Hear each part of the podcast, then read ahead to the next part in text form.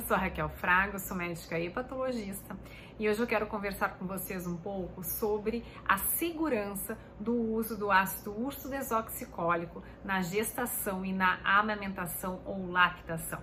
Esse é um assunto que é muito me perguntado, muito me questionado pelas mulheres com doenças do fígado que necessitam usar esse medicamento.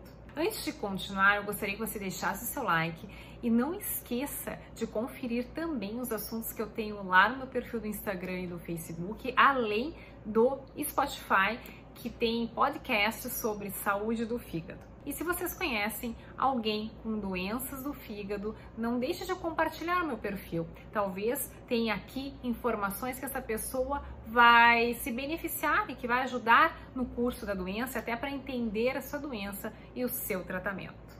Então vamos lá, falar um pouco então sobre o ácido urso desoxicólico. Quem não está acostumado com esse medicamento, ele então é um medicamento que na verdade é um sal biliar que a gente tem presente na nossa secreção biliar numa concentração pequena. Ele é um medicamento de escolha para as principais doenças que a gente chama colestáticas. Essas doenças colestáticas são doenças onde há uma alteração, uma diminuição um erro na secreção e na excreção dos sais biliares e da bile no nosso organismo. É, por exemplo, doenças que a gente precisa usar ácido ursoxicólico é a colangite biliar primária, colangite esclerosante primária, colestase intrahepática de gestação, que é uma colestase, uma alteração na secreção biliar desencadeada pela alta concentração hormonal que acontece na gestação, entre outras doenças tipo cálculos biliares de repetição, pessoas que têm a chamada LPAC,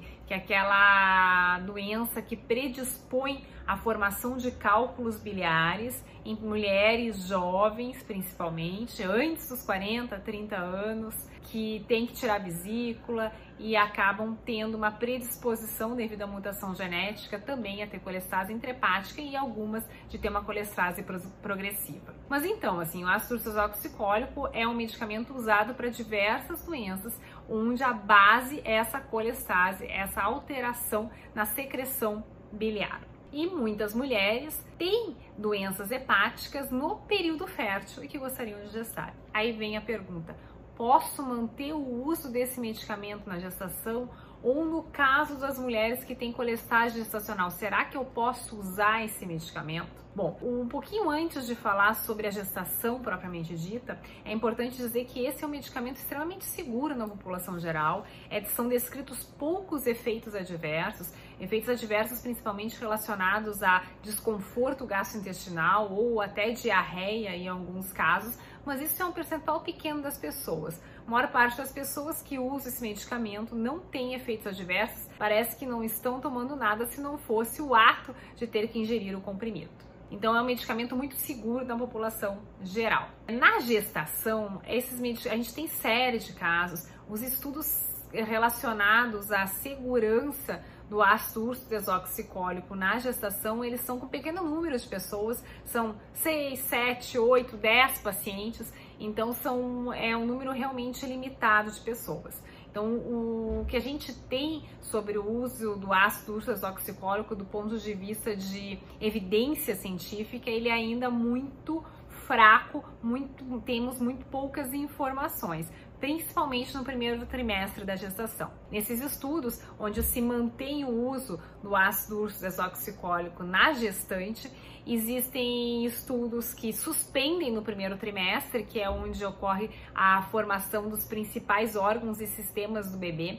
E geralmente, quando a gente pensa em medicações que são tóxicas para a criança, que são, que são teratogênicas para o bebê, que podem ocasionar malformação, muitas delas agem principalmente no primeiro trimestre. Então, alguns estudos colocam, suspendem o ácido ursoxicólico no primeiro trimestre, reassumindo o uso no segundo e terceiro trimestre da gestação. Outros se manteve o uso do ácido ursoxicólico durante todo o período gestacional. Independente disso, a conclusão desses estudos é que o uso do ácido ursoxicólico é seguro na gestação.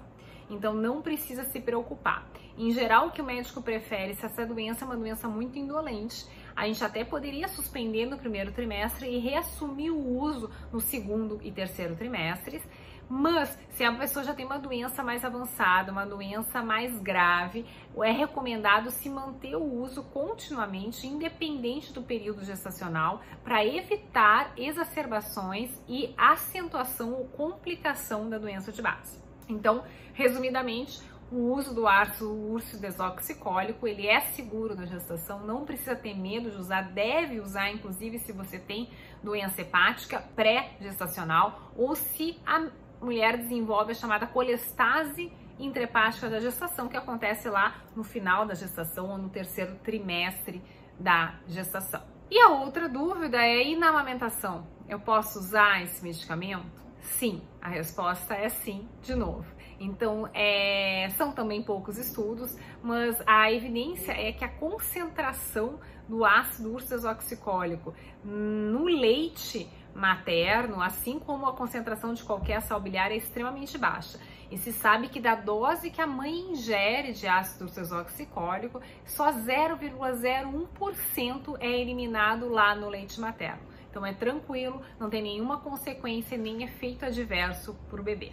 Bom, sabendo disso, então o melhor é sempre conversar com o seu hepatologista sobre o desejo de gestar ou se você já está grávida, conversar com o seu hepatologista se é momento de suspender o ácido ursodesoxicólico ou manter durante toda a gestação.